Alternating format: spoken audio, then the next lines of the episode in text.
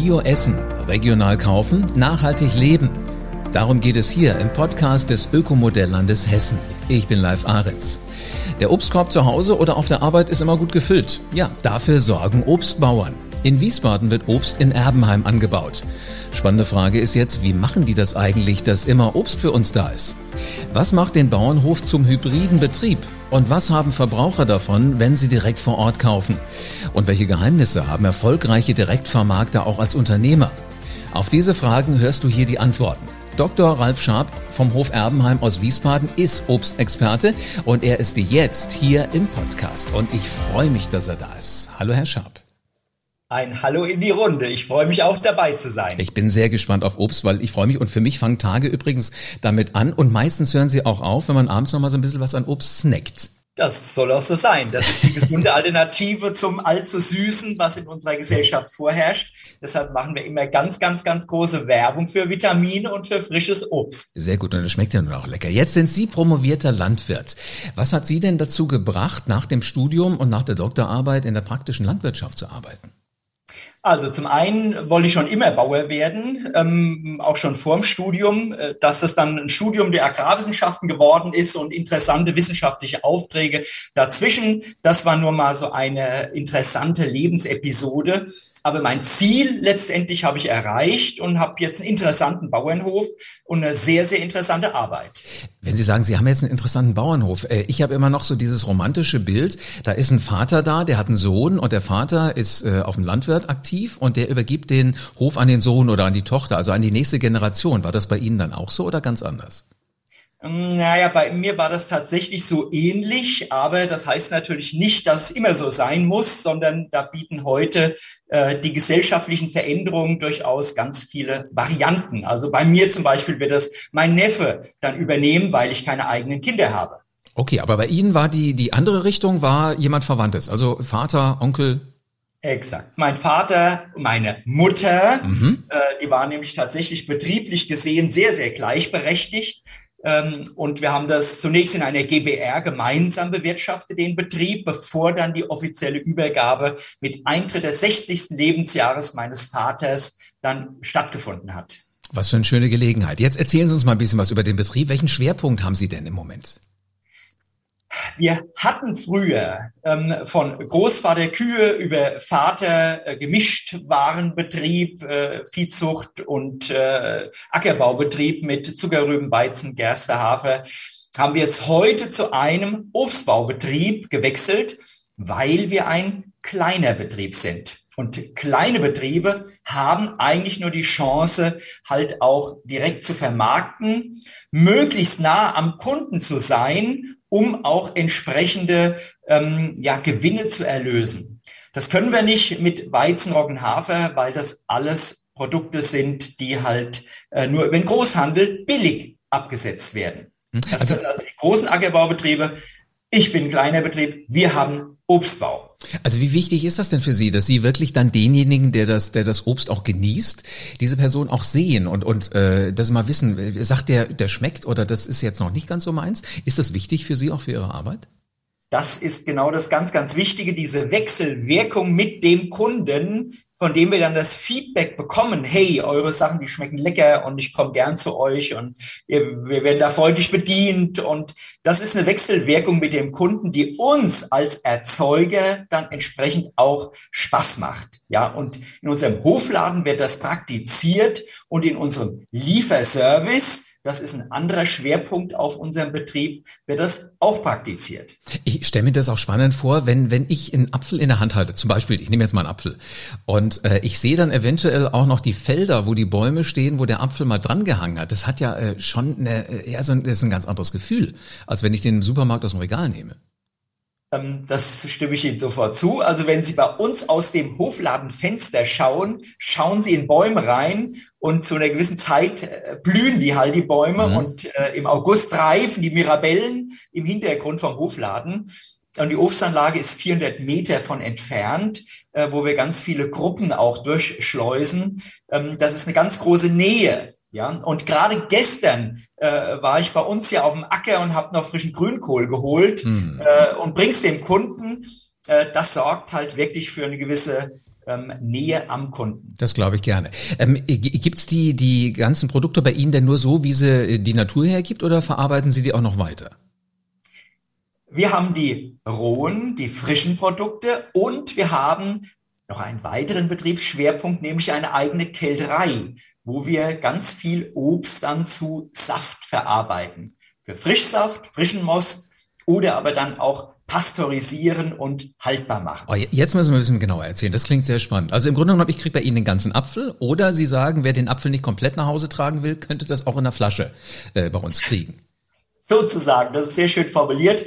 Ähm, in der Realität läuft es aber so ab, dass halt äh, bestimmte Kunden, die einen Garten haben und ein paar Obstbäume haben oder auch Kollegen uns Äpfel bringen und wir diese dann im Lohn zu Saft verarbeiten und diese Kunden dann ihren eigenen Saft wiederbekommen. Das ist der Unterschied äh, zu einer Großkälterei, äh, wo alles sehr anonymisiert äh, abläuft und alles in einen großen Topf geworfen wird. Ja, das finde ich aber spannend. Also im Grunde genommen, Sie sagen nicht nur, Sie arbeiten mit Ihren eigenen Produkten, sondern Sie nehmen auch sozusagen als Dienstleister Dinge rein, die Sie dann weiterverarbeiten und derjenige, der halt kommt, kriegt das dann wieder zurück und kann selber genießen. Das heißt, äh, Apfelsaft aus dem eigenen Garten ist das dann?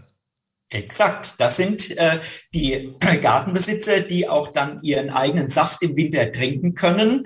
Ähm, Apfelsaft, Birnensaft, Quittensaft, ähm, gerade Quitten, das ist eine, eine hocharomatische Frucht, die die mhm. letzten Jahre enorm an Bedeutung gewonnen hat und wo ganz viele Leute ihre harten Quitten zu uns bringen und wir können sie verarbeiten mit unserer Mechanerie und mit unserer Kälterei und die Leute nehmen ihren Quittensaft dann mit nach Hause können Quittengelee kochen oder trinken oder als Schorle genießen. Ähm, also es bietet ganz viel regionalen, sinnvollen Vitamingenuss. Äh, äh, klingt klasse. Jetzt frage ich mich nur, Sie, Sie hatten ja Ihren Betrieb, auch bevor Sie mit der Lohnkälterei angefangen haben. Ähm, wie, wie kommt man denn dran drauf, dass man sowas auch noch dazu nehmen kann? Also dass das auch noch ein wertvoller äh, Part im Geschäftsleben ist? Schlicht und einfach ist das Optimierung in einem Obstbaubetrieb, der eine gute Vermarktungslage hat. Mhm. Ähm, Sie haben ja nicht nur diese Top-Äpfel und die, äh, die schönsten Äpfel, die dann in den Verkauf gehen, sondern Sie haben auch immer eine zweite aussortierte Wahl, wo ein kleiner Stips dran ist, wo etwas beschädigt ist, wo optisch nicht so schön ist.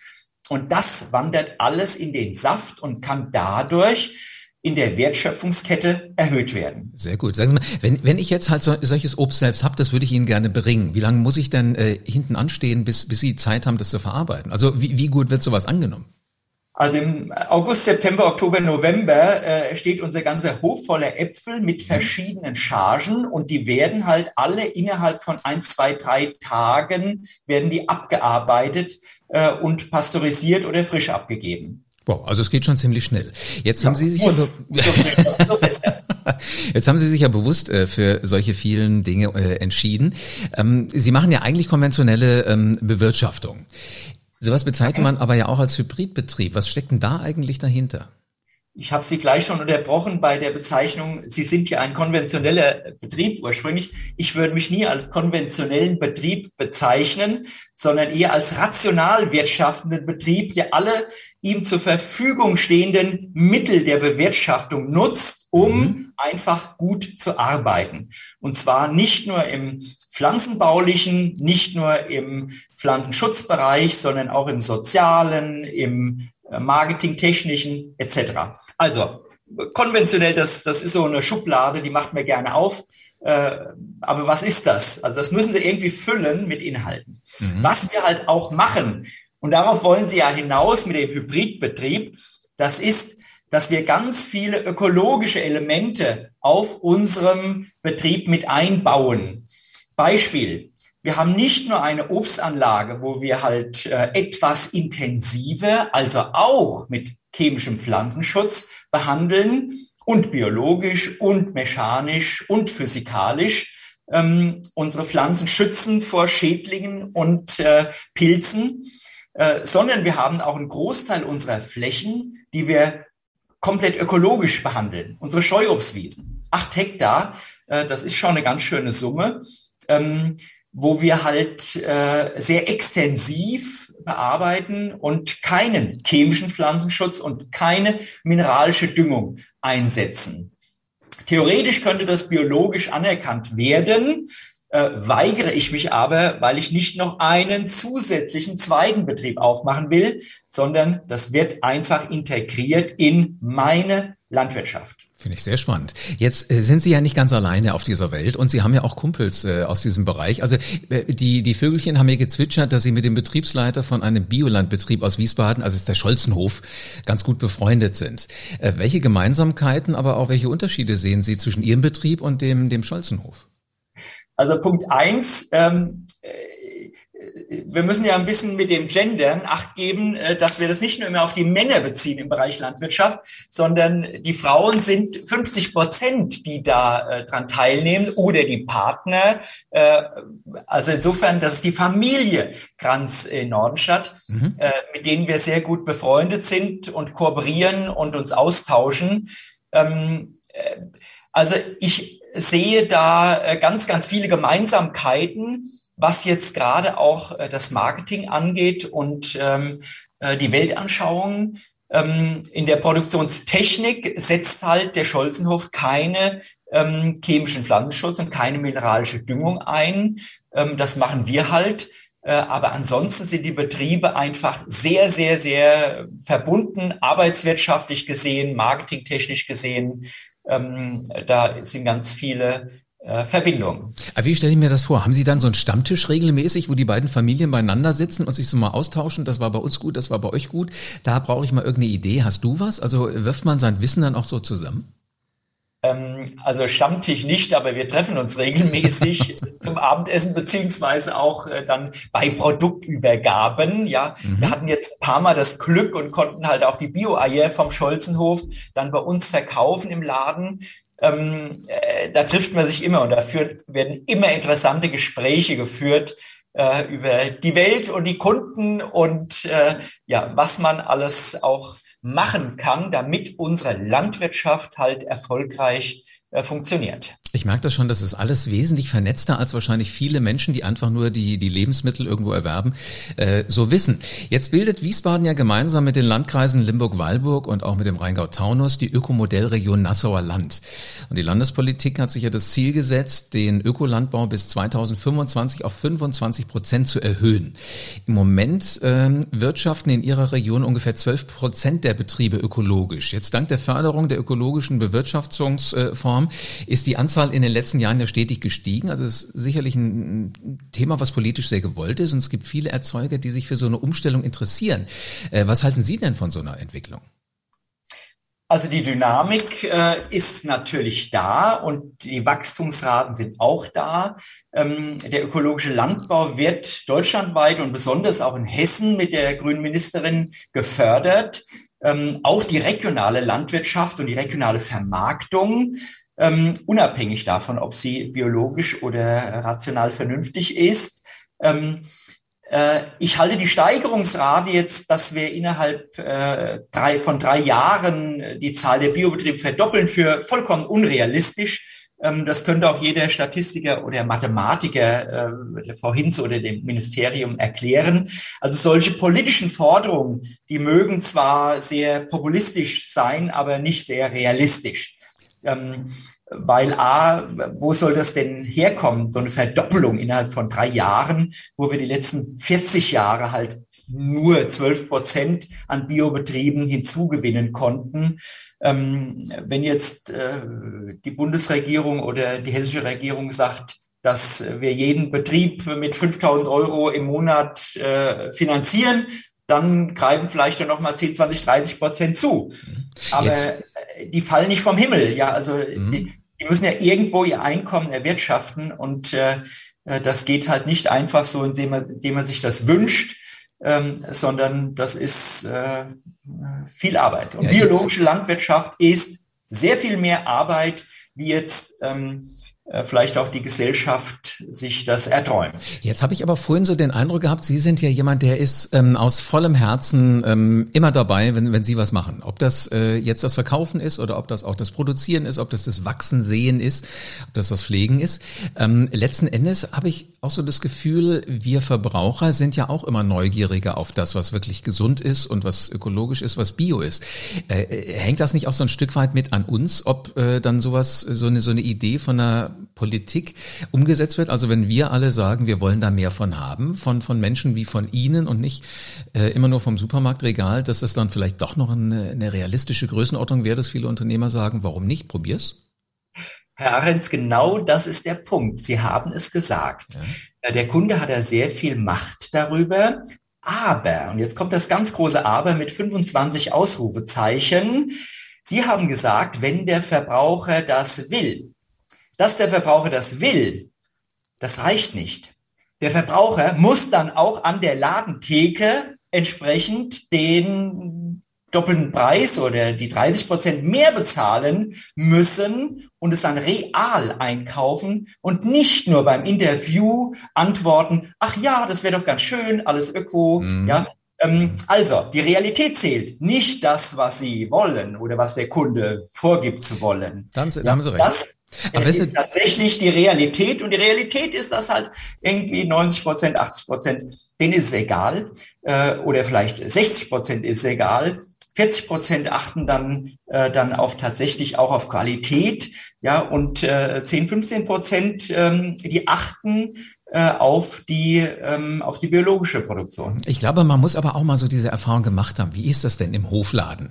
Ist halt eine ganz andere Atmosphäre da drin. Jetzt sind Sie ja sogar auch in einem Verein für äh, regionale Direktvermarkter aktiv.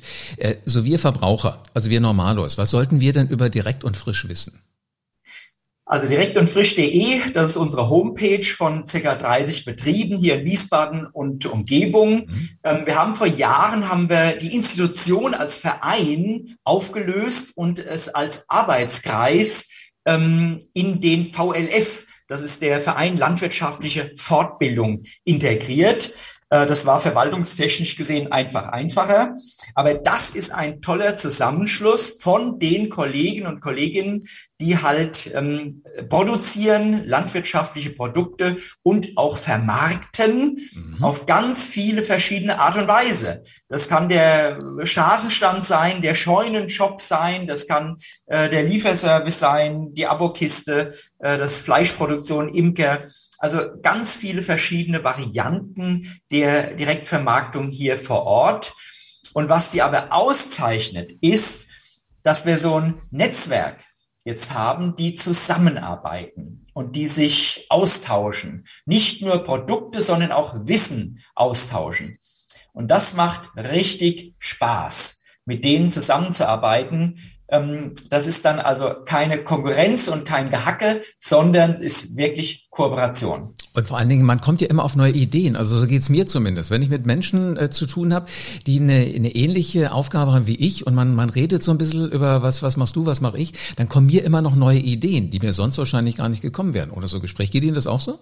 Natürlich, natürlich. Man lässt sich immer wieder inspirieren, ähm, aber man lässt sich inspirieren. Man will nicht das kopieren, was der andere macht, sondern versucht nach seinem eigenen Interesse und seinen eigenen Fähigkeiten dann etwas in seinem Betrieb vor Ort zu verbessern. Genau. Und das steht nie still. Jeder Betrieb, äh, den Sie sich anschauen, unterliegt einer riesengroßen Dynamik der letzten Jahre und Jahrzehnte. Da tut sich immer was. Und ich kann alle Verbraucher echt nur dazu ermuntern, immer mal wieder bei den Hofläden reinzuschauen. Äh, da ist immer was Neues. Nicht nur saisonal, sondern auch von Jahr zu Jahr. Ja, ich merke das schon. Also es, es macht halt einfach Spaß. Und vor allem, wissen Sie was, immer wenn ich erzähle, wo ich einkaufe, äh, gucke ich manchmal in so entsetzte Gesichter, wo die Leute sagen, wie, da gurkst du rum, ist jetzt auch nicht so, also es dauert ja viel länger. Und dann sage ich, ja, aber es schmeckt. Und übrigens, du hast das gerade gegessen. Und dann was echt, das ist da und daher. Und dann äh, auf einmal merke ich, irgendwann fragen die nach, kann ich nochmal die Adresse haben? Ja, und ich glaube, dann, dann haben wir es alle gemeinsam geschafft irgendwann. Jetzt legen Sie ja auch großen Wert drauf, ähm, dass die äh, im Hofladen und im Lieferservice angebotenen Produkte wirklich regional erzeugt, verarbeitet, vermarktet werden. Warum ist Ihnen das so wichtig? Also warum kann man da nichts zukaufen? Äh, Also unsere Philosophie ist so viel wie es geht eigenes. Da habe ich meinen Schwerpunkt mit Obstbau mhm. und Verarbeitung. Dann nächste Stufe ist so viel wie es geht regionales. Und dann öffne ich mich aber dennoch dem, dem Kundenwunsch und auch den ökonomischen Zwängen, denen ich unterliege, ähm, dass ich nämlich was verkaufen muss ähm, und importiere oder führe auch Sachen ein, die der Kunde halt dringend bei seinem Obst- und Gemüseeinkauf haben möchte oder auch im Winter oder Frühjahr haben möchte, wenn wir hier regional halt Winter haben und nichts anzubieten haben. Beispiel sind da ganz, äh, ganz schlicht und einfach, dass wir jetzt halt Salat und Zucchini und äh, Tomaten dann aus Italien und Spanien auch anbieten, weil es das hier in der Region jetzt nicht gibt. Im Sommer habe ich wieder eigene Tomaten, aber jetzt halt nicht. Also im Grunde genommen, Regionalität ist so ein bisschen sowas, wo Sie sagen, sobald das hier wächst, gibt's das auch von hier. Und ja. Gott, damit die Leute auch was zu essen haben, dann guckt man halt, wie man das eigene Angebot so ein bisschen ergänzen kann. Ja, ich bin ja auch in gewissen ökonomischen Zwängen. Ich habe ja auch Angestellte, Mitarbeiter, die ich bezahlen muss. Und ich kann sie halt nicht davon bezahlen, dass ich nichts verkaufe, sondern ich muss halt etwas verkaufen, damit irgendwo ein Umsatz und ein Gewinn erwirtschaftet wird. Sehr spannend. Also äh, ich finde das hochinteressant, wie so Ihr Alltag aussieht. Äh, was, was liegt jetzt äh, als nächstes an? Wo, wo zieht sie es gleich hin? Aufs Feld, auf den Baum, auf den Trecker? Also ich habe jetzt gleich noch eine Lieferung zu machen. Wir haben einige Kindertagesstätten noch zu beliefern mhm. und die warten schon auf ihren frischen Kartoffelpufferteig, wow. der nämlich heute Morgen von einer Kollegin hergestellt worden ist. Und die hat uns gerade beliefert, habe ich gerade durchs Fenster gesehen. Und er kann jetzt also frisch an diese äh, Kindertagesstätten geliefert werden. Die freuen sich schon drauf, gibt Kartoffelpuffer äh, aus der Region. Und äh, da werde ich mich gleich dran stürzen und heute Nachmittag noch eine Runde in die Obstanlage gehen und Bäume schneiden weil das ist eine der wichtigen Winterarbeiten. Wow, mir läuft ja jetzt schon das Wasser im Mund zusammen. Vielen herzlichen Dank für einen spannenden Einblick in Ihre Welt. Also die Kindertagesstätten in Wiesbaden kriegen noch leckere Kartoffelpuffer und dann kriegen die Obst äh, und so weiter, die, die Bäume, eventuell noch ein bisschen neue Frisur. So geht Nachhaltigkeit und Regionalität. Dr. Ralf Scharf vom Hof Erbenheim in Wiesbaden hat uns mal seine Tore geöffnet. Gut zu hören, dass zum Beispiel im Verein Direkt und Frisch konventionelle und ökologische Direktvermarkter an einem Strang ziehen, sich austauschen. Sehr, sehr spannend. Das sind die Themen, die wir in diesem Podcast immer ähm, ja, so präsentieren werden. Wenn du aber einen eigenen Themenwunsch hast, bitte schick den unbedingt an uns. Einfach in den Show Notes auf die Mailadresse klicken und schon kannst du deine Frage herschicken. Ich bin gespannt, was du wissen willst und dann hörst du hier im Podcast die Antwort von Menschen aus der Praxis, also von LandwirtInnen, VerarbeiterInnen und VermarkterInnen. Du wirst alle kennenlernen und du wirst ihre Perspektive hören. Das sind dann alles Menschen mit individuellen Erfahrungen und einer ganz persönlichen Geschichte. Eine Reise vom Acker bis zu deinem Teller sozusagen. Damit du keine Folge verpasst, abonniere den Podcast jetzt.